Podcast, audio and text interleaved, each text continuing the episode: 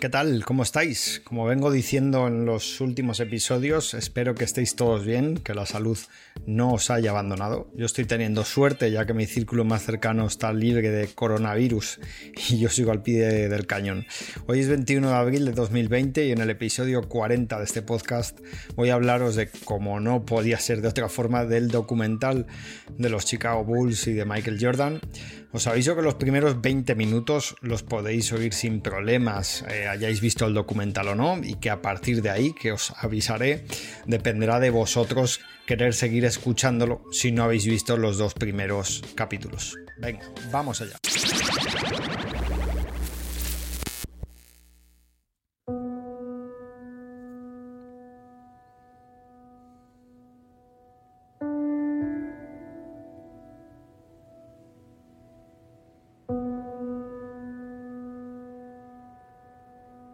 En septiembre de 2017, Jason Hare, encargado de dirigir el documental sobre los Bulls de Jordan, centrado en la última temporada de aquel equipo, se acercó hasta un hotel de Nueva York para conocer a Michael Jordan. Jordan es bastante celoso con el tiempo que concede a los demás en su vida y pese a que había dado luz verde al proyecto hacía más de un año, aún no se había reunido con quien iba a dirigir el producto eh, que se iba a mostrar al público. Aquel día se conocieron, charlaron durante algo menos de una hora y Hare quiso preguntar a Jordan eh, por qué quería hacer el documental y la respuesta, como se suele decir ahora en esta época, te sorprenderá. No quiero. Cuando la gente vea estas grabaciones no estoy seguro que vayan a ser capaces de entender por qué fui tan intenso, por qué hice las cosas que hice, por qué actué como lo hice, por qué dije las cosas que dije. Y Jordan le pone el ejemplo de Scott Burrell, un compañero de los Bulls a que parece ser que machacó bastante durante esa temporada. Cuando veas las grabaciones de eso vas a pensar que soy una persona horrorosa, horrible, pero tienes que darte cuenta que la razón por la que le trataba así es porque necesitaba que en los playoffs fuese duro, ya que nos íbamos a enfrentar en el este a Indiana, Nueva York o Miami. Él necesitaba endurecer, su carácter y yo necesitaba saber que podía contar con él. Y esas son las típicas cosas por las que la gente me verá comportándome como lo hacía en los entrenamientos, pues no las va a entender. El director le transmitió que él veía aquello como una oportunidad, como algo pues para explicar más mejor cómo era Jordan. Iban a tener casi 10 horas para explicar todo al detalle y que él mismo, el propio Michael Jordan, iba a poder contar eh, también eh, todo como lo estaba haciendo en esa conversación privada. Bueno, tras esa introducción un poco a lo loco, ahora toca explicar cuál, qué es este proyecto ¿no? de, The Last Dance eh, y cómo se llega a él.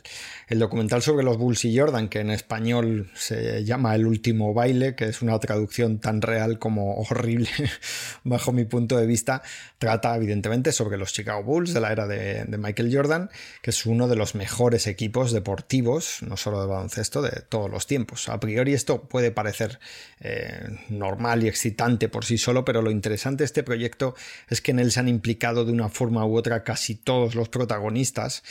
Y quien no lo ha hecho es porque falleció hace tiempo y que además, mm, pues eso, cuenta con muchas imágenes originales de aquella época que hasta ahora no habían visto la luz. El hecho de que esas grabaciones, esas imágenes tan especiales existan es porque mm, en 1997 Casi todo el mundo éramos conscientes de que la temporada 97-98 iba a ser la última de aquel equipo y alguien en la NBA pensó que sería ideal poder contar con imágenes desde dentro de la franquicia del equipo para que en el futuro hacer algún tipo de programa especial de estos que ha hecho la NBA desde hace décadas, el típico vídeo este que de una o dos horas que se vendía primero en VHS, porque yo lo recuerdo porque tengo unos cuantos de, los 90 y que desde finales de esa década también ya se empezaban a comercializar en DVD. Esa idea no es la que se ha llevado a cabo precisamente, ¿no? Porque pese a los años que han pasado, el producto que vamos a tener ahora es mucho más largo de lo que inicialmente se pensó y por tanto mejor porque aquí cantidad sí está correlacionado con la calidad, al menos eso es lo que pienso yo, y además han implicado compañías enormes como ESPN, Netflix, eh, Mandalay Sports Media que tienen una gran trayectoria en este tipo de, de proyectos, también la división de entretenimiento de la propia NBA y la empresa de Michael Jordan. Aunque algunos ya lo sepáis, es necesario recalcar que la existencia de estas imágenes eh, y la decisión de que ahora salgan a la luz son consecuencia directa de la aprobación de Michael Jordan.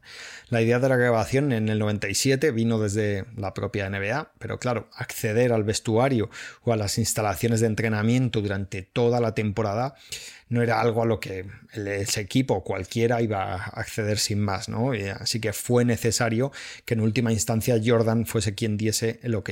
Y para convencerle intervino el que entonces dirigía la división de entretenimiento de la NBA, que conocemos todos ahora mucho, es Adam Silver. Silver le propuso a Jordan que las grabaciones se almacenarían en, una parte del archivo de imágenes que la NBA tiene en Nueva Jersey y además para que pudieran ser utilizadas de forma pública en cualquier tipo de proyecto tendría que haber un consentimiento mutuo entre la NBA y Michael Jordan. Silver ha contado estos días a ESPN que le dijo a Jordan literalmente que lo peor que le podía pasar es que terminase con un montón de cintas de vídeo eh, que enseñara a sus hijos, porque claro, en aquel entonces no era todo digital como es hoy, mucho menos y las posibilidades de filtración eran mínimas comparado a lo que es la tecnología hoy en día. Durante los primeros años nadie hizo mucho con el material. En 2003 un departamento de la NBA hizo un pequeño resumen de las imágenes junto con una narración que envió a ESPN para ver si mm, alguien allí pues podía lo que se dice generar tracción para que se hiciese algo con ello.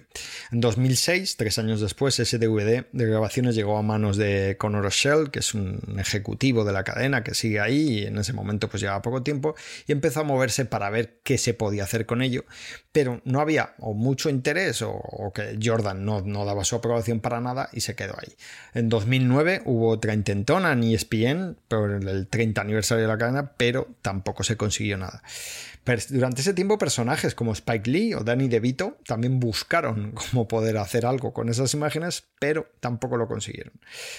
Ya llegamos a 2016, 18 años después, en mitad de una campaña que estaba siendo histórica en la NBA por varios motivos. La retirada de Kobe Bryant, esa era su última temporada, el récord que estaban haciendo los Warriors eh, y que había mucha comparación con los Bulls de justo 20 años antes, los Bulls del 72-10.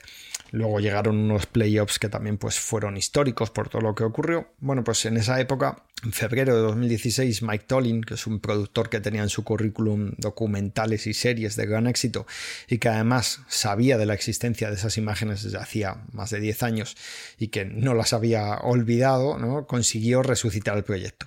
Contactó con dos de los principales miembros del equipo de Michael Jordan, les explicó su plan de hacer un documental de 8 episodios, ya que por entonces se habían empezado a poner de moda en lugar del típico vídeo de hora y media, ese documental más largo, pues mm, hacer algo bastante, bastante más largo, por episodios, ¿no? Eh, y así se podría explicar de mucho mejor todo lo que dio de sí la, la, era de Jordan en los Bulls.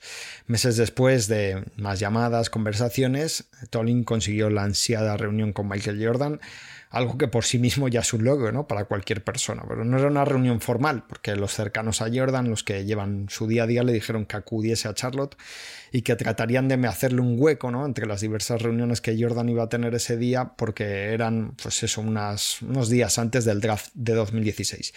Finalmente Tolin, pues eso, se vio con él allí en Charlotte, le mostró una presentación en papel, llevaba una presentación que incluía una carta inicial, eh, un borrador de cómo tenía que fuese, mm, que no, cómo tenía pensado que fuese el proyecto, detallando los episodios, que en esa época eran, estaban pensando que fueran ocho. Las personas que iban a salir, algunas declaraciones a las que se le iban a dar más énfasis.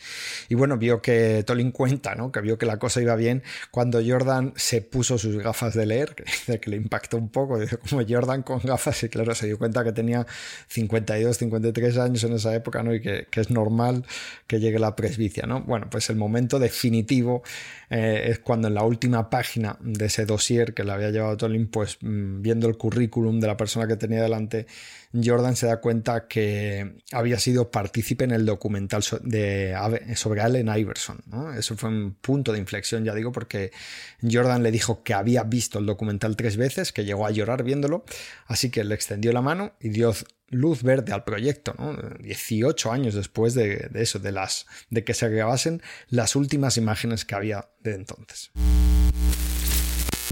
Y esto es anecdótico pero interesante. La reunión esa, la que acabo de comentar entre Tolin y Jordan, ocurrió el día en el que los Cavaliers estaban celebrando el campeonato de 2016 por las calles de Cleveland, que fue cuando remontaron ese 3-1 los Warriors, y esto es una suposición mía y de muchos periodistas y mucha gente que, que sigue la NBA, ¿no? Pero eh, yo creo que sin el 73-9 de los Warriors que habían hecho dos meses antes y las constantes comparaciones que hubo con los Bulls de 20 años atrás, las dos remontadas 3-1 que hubo en esos playoffs, incluida la primera que ocurrió en las finales, que LeBron James además fuese tan protagonista en esa serie, que fuese su tercer anillo, yo creo que tuvo que influir en la decisión final de Jordan. Jordan se retiró en 1993, su primera retirada, cuando ya era una estrella mundial de calado enorme. Y os, digo, os lo, digo, lo cuento, ¿no? Porque lo recuerdo bien por, lo mayor que soy, independientemente de los motivos que tuviese para esa retirada. Lo cierto es que un año después, mientras estaba entrenando, pues eso, eh, jugando al béisbol, y una periodista bastante famosa fue a verlo, pues dijo algo que llama eh, mucho la atención. La gente se aburrió de mi capacidad y lo que conseguía ya no se veía como la excelencia.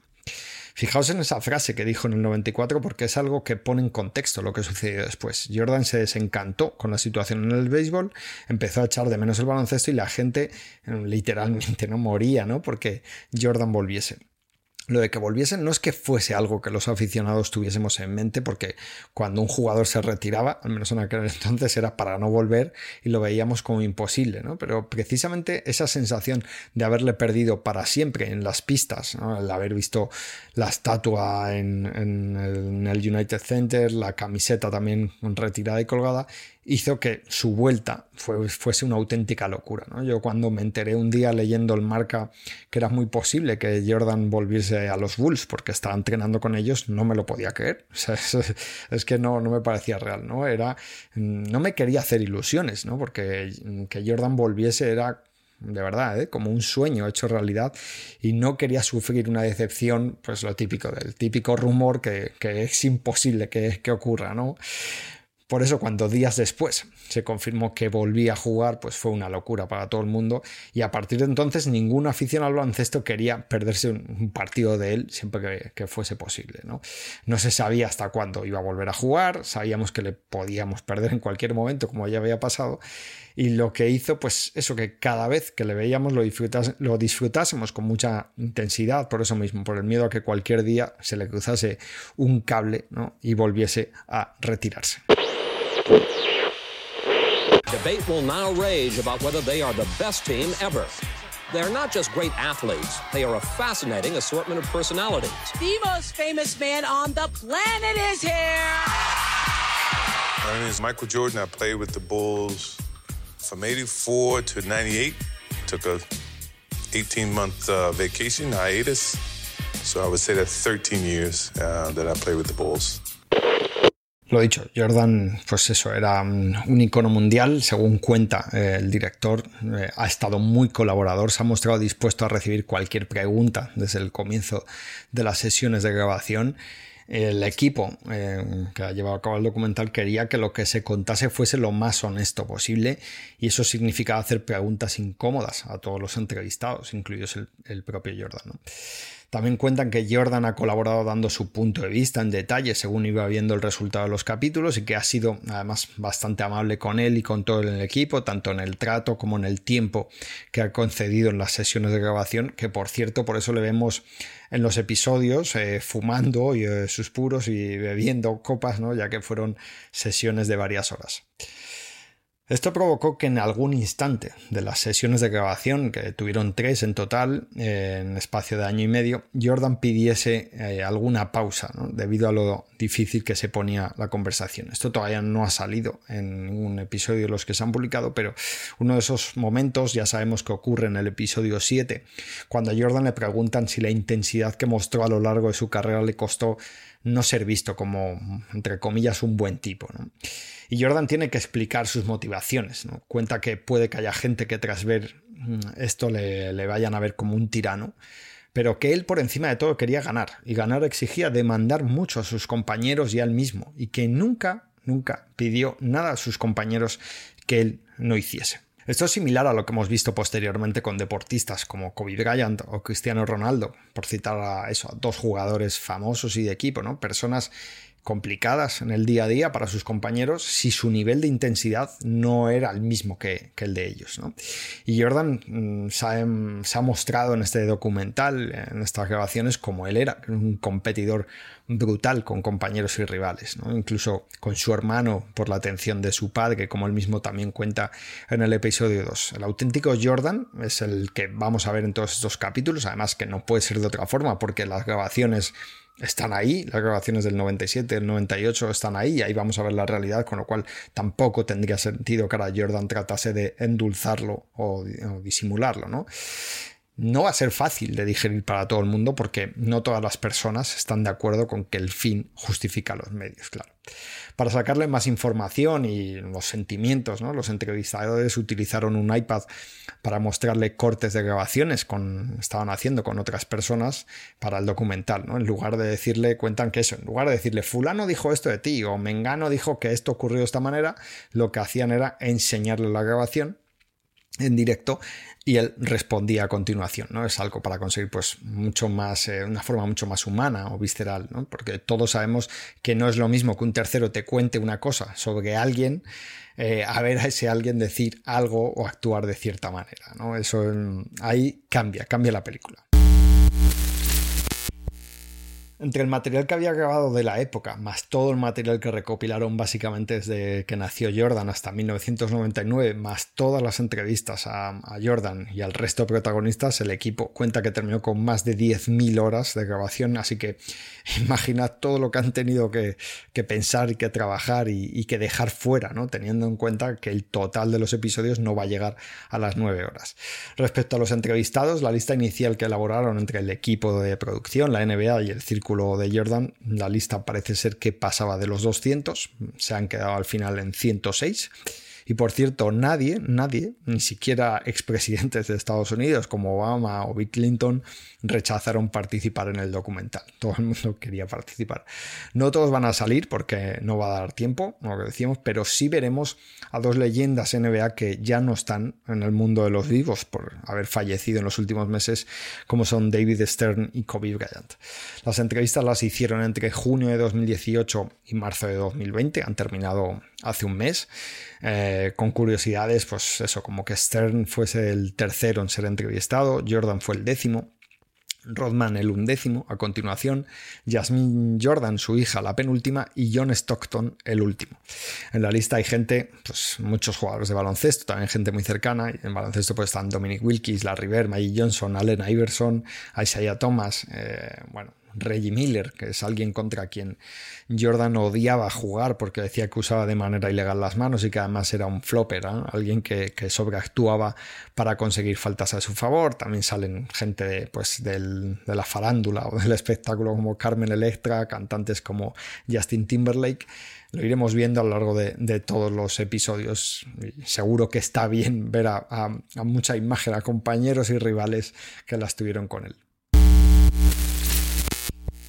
Y todo esto y mucho más será lo que vayamos viendo a lo largo de cinco semanas. Originalmente el estreno estaba planificado para el 2 de junio, para que ESPN lo pudiese programar entre cada partido de las finales, pero como se canceló la temporada y la gente estaba confinada en casa, eh, casi todo el mundo, y seguimos confinados, pues se movieron los hilos suficientes para adelantar el estreno mes y medio, aunque eso mm, haya supuesto que los últimos capítulos los han tenido que terminar separados eh, el personal uno de otro, ¿no? cada uno en su casa, aunque el director asegura que eso no va a hacer que el producto pierda calidad de ningún tipo.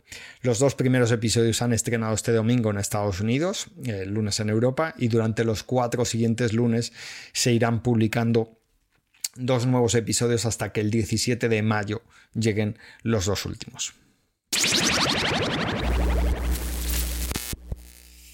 Bueno, y a partir de aquí, si no has visto los dos primeros episodios, mm, mejor no sigas escuchando. Yo no lo haría, la verdad. Tampoco es que vaya a contar nada que no se sepa ya, pero yo no lo haría.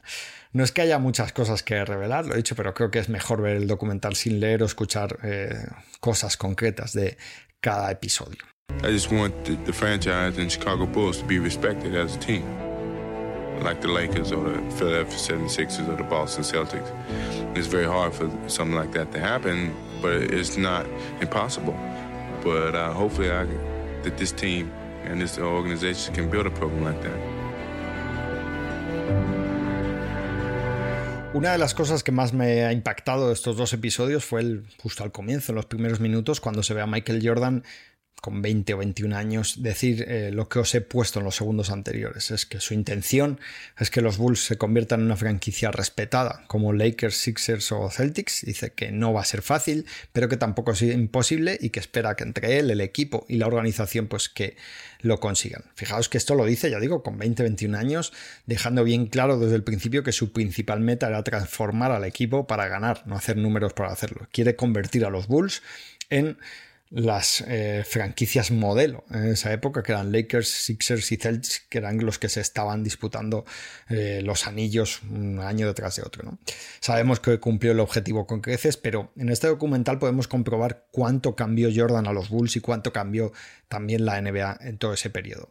Jordan llega a una NBA en la que las drogas estaban a la orden del día, eso eh, lo sabemos todos porque se ha hablado bastante sobre ello muchos jugadores las consumían de manera habitual a mediados de los 80, 84, 85. Esa época ya fue un, desfase absoluto eh, y a partir de ahí ya bajó de forma radical. A partir del 86, si no recuerdo mal, cambiaron muchísimas las reglas. Me sorprendió ver a Jordan hablar abiertamente de ello en el documental, creo que es en el primer episodio, contando como en una de las primeras concentraciones en un partido de pretemporada entra a una habitación llena de jugadores, estaba buscando a sus compañeros, llama, le abren y bueno, pues eso, llena de jugadores, pero además de ellos había marihuana, cocaína y mujeres para quien quisiese, ¿no? Había como un rincón para cada cosa.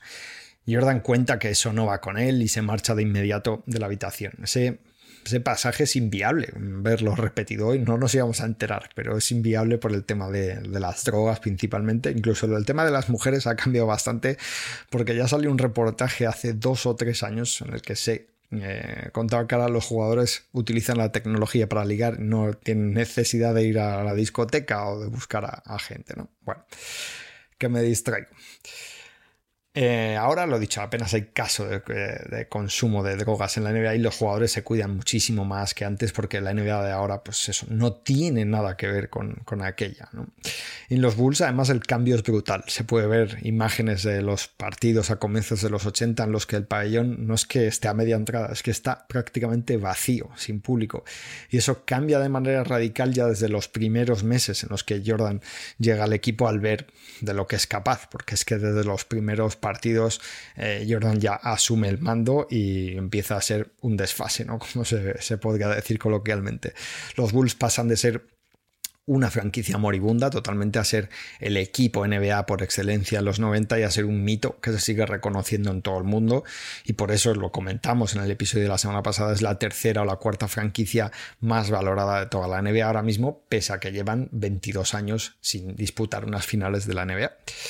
También me ha llamado mucho la atención ver imágenes que nunca se habían visto. Hay un momento del, comienzo de, temporada mm, en el que se ve a Phil Jackson dar un portazo tremendo para cerrar el vestuario a los que parece ser presumiblemente son los eh, el equipo que de este de grabación especial que tenía acceso a todo, bueno, pues Phil Jackson da un portazo tremendo eh, porque estaban perdiendo bastantes partidos al comienzo de temporada. Y bueno, también me llamó mucho la atención las imágenes de Jordan llegando a la pista de entrenamiento o las que me pusieron los pelos de punta, pues nada en particular, porque no era especial, pero al final del torneo en París, en pretemporada, los ves cómo se marchan de la pista, ya tienen ganas de irse, tras recoger el pasan al vestuario del pabellón de París, que es como una habitación grande, y mientras hablan y bromean entre ellos.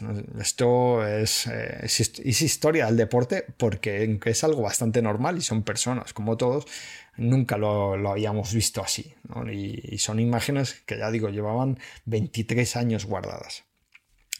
En estos dos primeros episodios también vemos lo complicado que fue el inicio de aquella temporada para ellos. Empezaron con cuatro derrotas seguidas fuera de casa y no ganaron a domicilio hasta el quinto partido, eh, tras dos prórrogas, además, y contra los Clippers, que en aquel momento eran considerados otra cosa dentro de la propia NBA, ¿verdad? Eran como una segunda división mm, eh, dentro de la liga. o sea, era así. Iniciaron el año 8-7 mm, por los problemas que tenían al acoplamiento de empezar la temporada. No estaba Scottie Pippen, la falta de forma de Dennis Rodman porque no había hecho pretemporada con el equipo, firmó su contrato eh, siete u ocho días antes de empezar la temporada.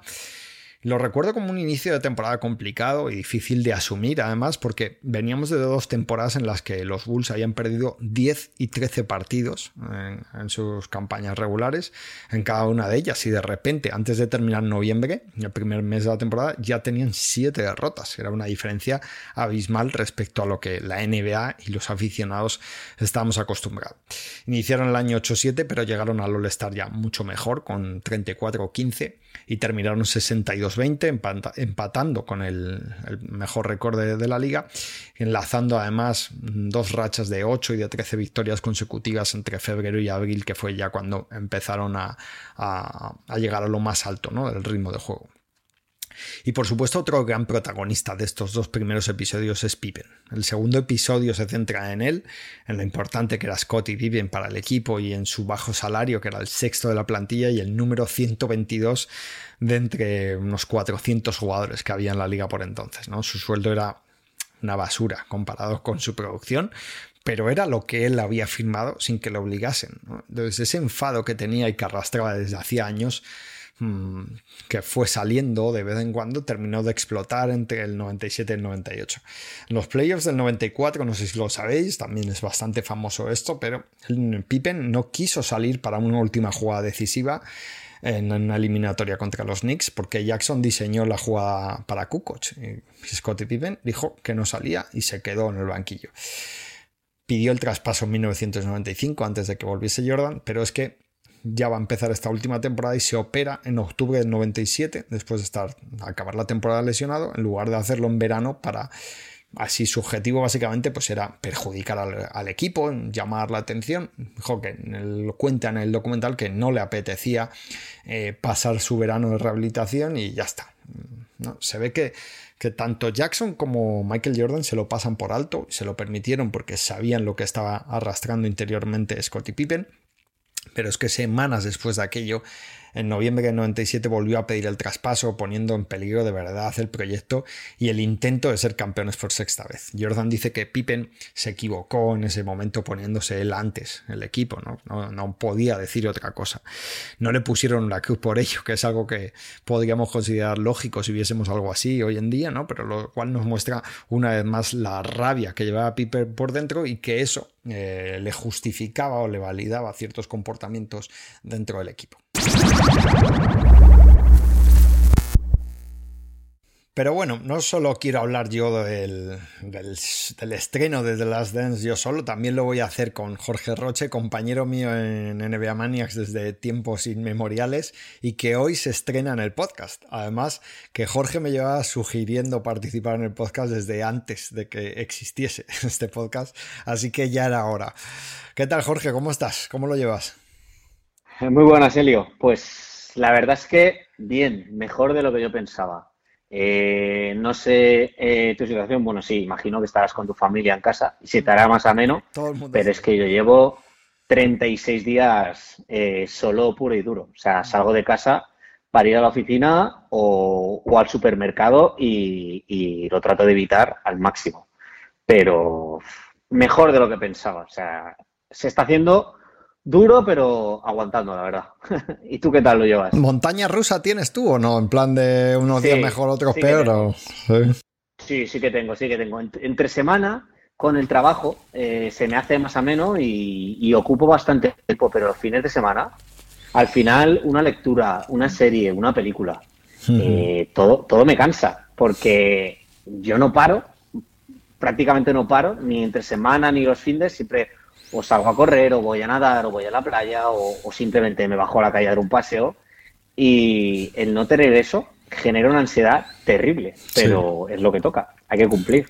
Sí, sí, yo, yo igual que tú, más o menos igual que tú, y bueno, también hay días que lo llevas mejor, días que te cansas más, y bueno, pero ahora por lo menos tenemos, oye, este incentivo, ¿no? De ver el documental de los Bulls y de, Jordan, que es lo que, además me interesaba lo que te decía, que me interesaba hablar contigo, porque, mm, bueno, tú sigues la NBA desde niño y tienes recuerdo además de aquellas finales del 98, me, me comentaste que la viste con tu hermano, eh, y mucho, pero mucho de lo que has ido sabiendo de este equipo, pues ha sido a través pues eso, de lectura, de artículos que has ido viendo o de imágenes que nos van poniendo los típicos vídeos, pero me interesaba también, pues eso, la perspectiva de una persona que no había vivido de forma adulta eh, lo que fue aquel equipo, ¿no? Lo que consiguieron, el impacto que, tuvieron.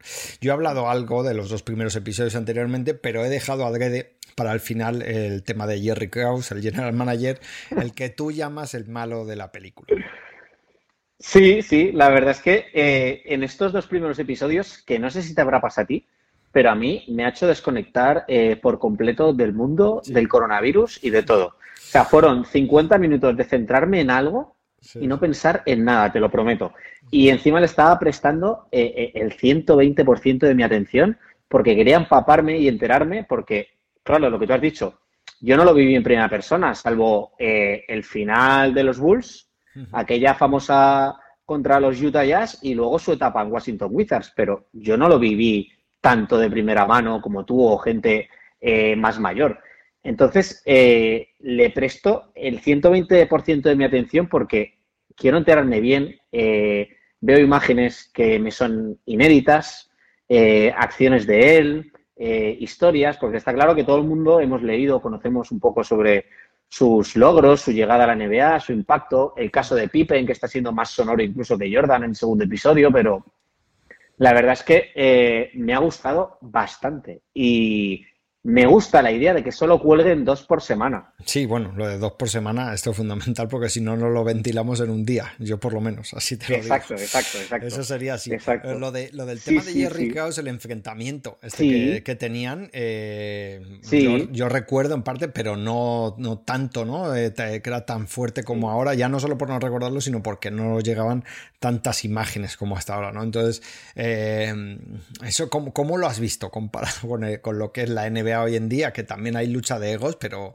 lo de, Jerry Krause con la gente fue tremendo.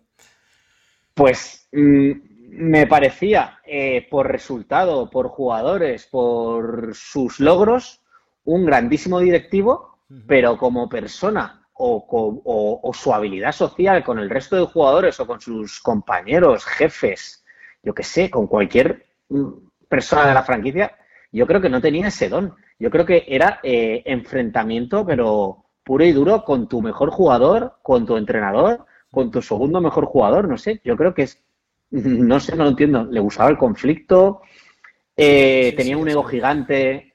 Es que es brutal eso, lo, de, lo, de, lo, de, lo que dices, de eh, estar enfrentado contra los principales miembros del equipo eh, manda, manda, narices. O sea, directamente decir, o sea, no es que me lleve mal con uno porque tenga roces, tal, los roces con Michael Jordan, con Scottie Pippen y con Phil Jackson, con los que peor te llevas. Eh, es decir, es que es brutal. No, no, no. Eh, yo estaba viendo los dos primeros capítulos y es que alucinaba, digo, pero este hombre va a hacer algo bien. Y hacerlo hizo, hacerlo hizo en cuanto a operaciones baloncestísticas, pero en el tema de relación eh, con tus jugadores, con tu plantilla. El, no sé si te acuerdas, pero el dueño de los Bulls eh, destacaba que era un buen tipo, que era cariñoso, que se daba bien con sus hijos, con, con los hijos de los trabajadores, que era un tipo, mm, no sé, amable, pero claro, luego está todo esto y yo digo, algo no me cuadra. Tenía que tener solo habilidades eh, sociales a nivel del círculo más íntimo, ¿no? Porque en el trabajo estas cosas... a mí me ha llamado mucho la atención lo de las bromas. Eh, yo sabía que había, ya sabía falta de respeto entre ellos, pero no era consciente realmente de que se había llegado a tal nivel de desprecios delante de los demás. Es que básicamente le estaban llamando enano y gordo cada vez que le veían. O sea, a mí me, ha parecido demasiado duro esto, ¿eh?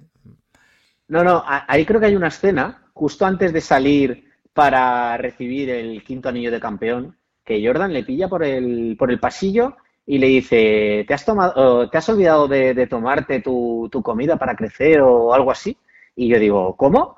Luego escuchas otra que le dice en París y luego la pelea esa que comentan de Pippen en el bus. Y digo, no, pues, digo, mm, ese vestuario era, vamos, era incendiario, ¿no? es que no, no, lo concibo, la verdad. No Yo no sé si además si todo eso eh, ayudó evidentemente a que, pues eso, que Kraus eh, de un modo u otro estaría deseando quitarse a estos matones, por así decirlo, de encima, porque, mm, no sé, yo me pongo en mi lugar y que me estén humillando eh, de esa forma. Sí es muy duro, ¿eh? Llegar a aguantar eso, tragártela y llegar a casa y, contárselo a tu mujer o mm. ni contárselo por, por sentirte humillado de, esa forma. Yo estas imágenes, la verdad es que me ha parecido de lo más fuerte que he visto en el, en el documental. de verdad me... Y mm. luego lo que pasa es que eh, claro, mm, era uno hacía una cosa mal y el otro peor, porque claro, lo de Kraus ya cuando dijo públicamente que era la última temporada de Phil Jackson eh, y que el año que viene habría nuevo entrenador, pues claro, es como, o sea, no te aguanto más, te voy a aguantar 12 meses más y se acabó. No, no, el detalle de la boda. Eh, ¿Te diste cuenta del detalle de la boda de la hija, creo que era? que no le invitaba a Phil Jackson, pero sí invitaba al entrenador de la universidad que estaba como eh, haciendo migas con él para ser el siguiente sucesor y yo decía, ¿cómo? en plan, es que, ¿por qué te buscas el conflicto? Es que no lo entiendo. A él también parece que le gustaba buscárselo, no, no lo sé, no lo sé. Y a mí también me llama mucho la atención, me llamó en su momento, me sigue llamando ahora, cada vez que lo pienso, cómo eliges antes a Jerry Krause por encima de Phil Jackson y de Michael Jordan. O sea, no sé, me parece impresionante. Sí, sí. Eh, Tú has visto en Nueva York a Phil Jackson en una situación similar, pero contraria, ¿no? Porque él era el que, el que dirigía eh, todo el aspecto deportivo. Él se llevaba mal con Porzingis, acabó mal con Porzingis y con su hermano, me parece. Mm, no sé hasta qué punto esto se lo puede permitir un propietario, lo de, lo de eh, tener, elegir antes el general manager que tu gran estrella, cuando encima tu estrella es Jordan. Pues, a ver, realmente no lo entiendo muy bien, porque en el caso de Chicago, eh, lo de Kraus, se, ganó a pulso su, su, puesto de trabajo. Pero es que eh, si quieres ganar títulos, tienes que tener a la plantilla contenta. Y a tus dos mejores jugadores los tenías encabronados. Y sobre todo a Pippen, con el, el, famoso movimiento del contrato de siete años por una miseria, creo que eran 18 millones de dólares que en su último año estaba, socorro, quiero salir de aquí. Sí, sí. Y es que no, no, lo hacían bien, no se, no se sentaban a negociar con él, venga, que te vamos a mejorar el salario, que, tal. No, no, lo que has firmado es lo que hay y punto. Sí, yo creo que era una, mucha cabezonería ya por las dos partes, pero eso me llamaba también la situación, lo de Phil Jackson, que lo hubiese visto en, en, Chicago, así que ahora en Nueva York, cuando estuvo en su última época en Nueva York, pues que fuese él un poco el que el que trajese problemas al equipo, ¿no? Porque no, no, la verdad es que los trajo.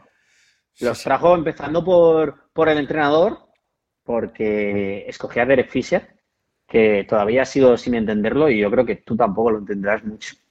Eh, Fisher no es que gestionara el vestuario de una manera muy brillante, encima eh, tuvo problemas con jugadores.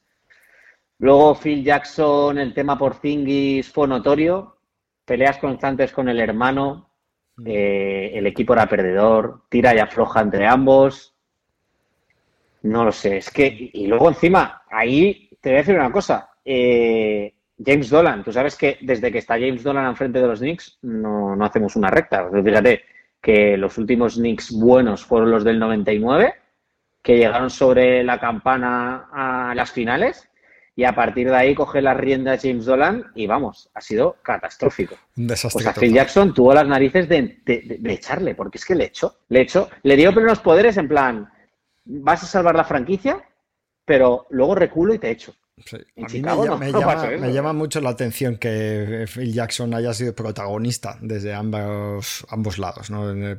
siendo entrenador a pie de pista y luego con directivo también pues provocando algún conflicto, incluso asociarse directamente con James Dolan, que todos sabemos pues la, fama que tiene en hmm. Nueva York.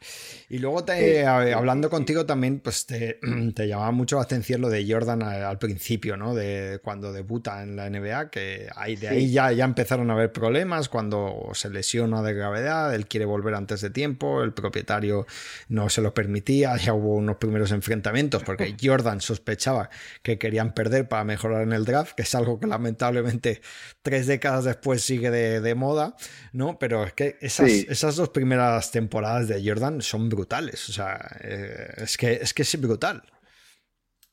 A ver, me, sorprendió de la primera. Yo sabía que la NBA arrastraba el conflicto con las, con las drogas. Y fue David Stern, que por cierto, hay una imagen de David Stern hablando, que no sé si a ti te pasó lo mismo, pero me chocó un montón verle participar y se me puso como la piel de gallina, como diciendo, si este hombre ya no está. En plan, es que ha fallecido. No, quiero ni pensar lo que se me va a pasar por la cabeza por sentimientos cuando hable Kobe Bryant, pero ya me pasó con David Stern y dije, adiós, que ha participado este hombre.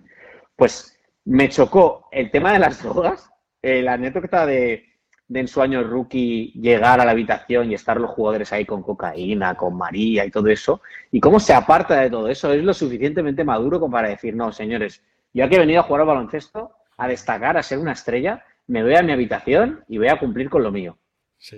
y luego me destaca en su segunda temporada su dureza mental de pasar, de, pese a ser un recién llegado, venga, me lesiono, pues no, me voy a entrenar por mi cuenta sin que se enteren, uno contra uno, tres contra tres, cinco contra cinco, y luego quiero jugar y solo me dejan jugar siete minutos por, por parte. O sea, me parece, vamos, irrisorio. O sea, con tu mejor jugador que hagas eso, es que no lo entiendo.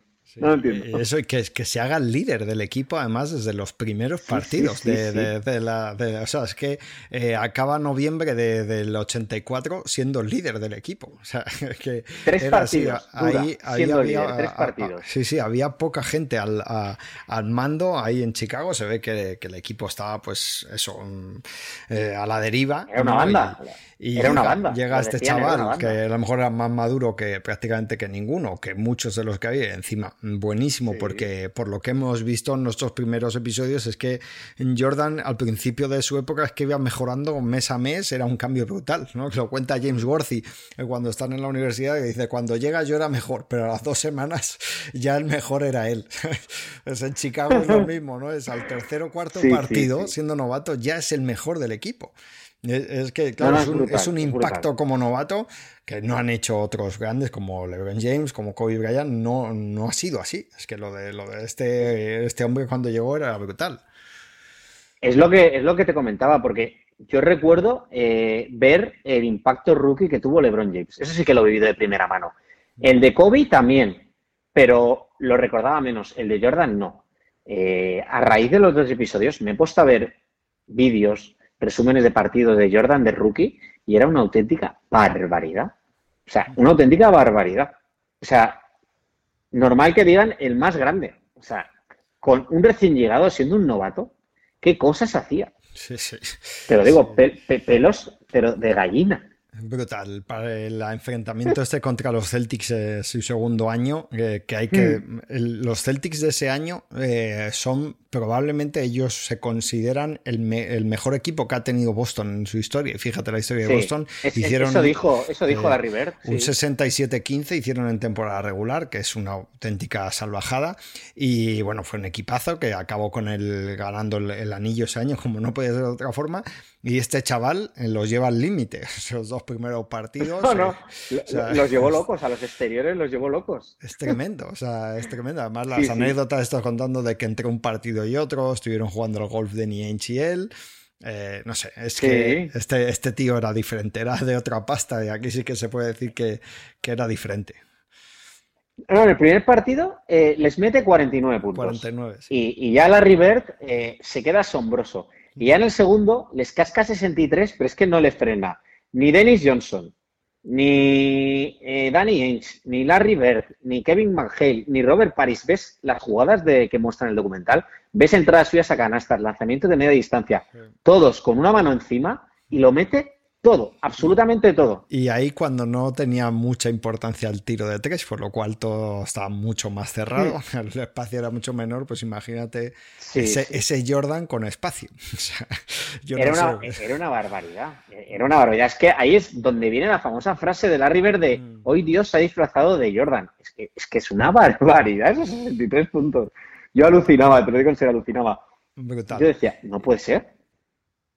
Y la suerte que tenemos es que nos quedan eso, ocho episodios todavía para, disfrutar, para, ir viendo. Ya además eh, los voy a, o sea, según los vea, los voy a ver al día siguiente repetidos otra vez, porque es lo que me ha pasado con, mm. estos dos. Porque hay mucho, mucho que sacar, están muy bien hechos y hay mucho material. Así que, bueno, no sé, no sé si volveré a hablar contigo del, del documental, porque va a haber cinco semanas, pero bueno, seguramente sí, porque te veo con ganas tanto de venir al podcast como de, hablar del documental que lo estás disfrutando. No, no, es, es, que ya te digo, me está pareciendo brutal y mira que he visto otros documentales. Mm, véase Allen Iverson, Dennis Rodman, los Bad Boys de los Detroit Pistons, el famoso When the, Garden Was Seven de Michael Rappaport de los Knicks, los mejores que ha habido. Y esto, yo no sé si es por Jordan, por la calidad que tiene, porque es muy reciente, pero es que, estoy hablando de él, te lo digo, estoy hablando del documental ahora mismo y tengo la piel de gallina, te lo prometo. Es tremendo. Ahora mismo. Es tremendo. 2020 va a ser una mierda de año. Habla de verdad, claro, menos por esto, sí, sí. Porque, porque tela. No, no, 2020 va a ser complicadete, ¿eh? Y lo que queda, y lo que queda. Lo que nos queda, ya veremos cómo, cómo salimos de esto. Bueno, Jorge, pues nada más, tío. Muchas gracias por pasarte por aquí, por el podcast. Lo he dicho, repetiremos, ¿eh? Un abrazo, Elio, muchas gracias.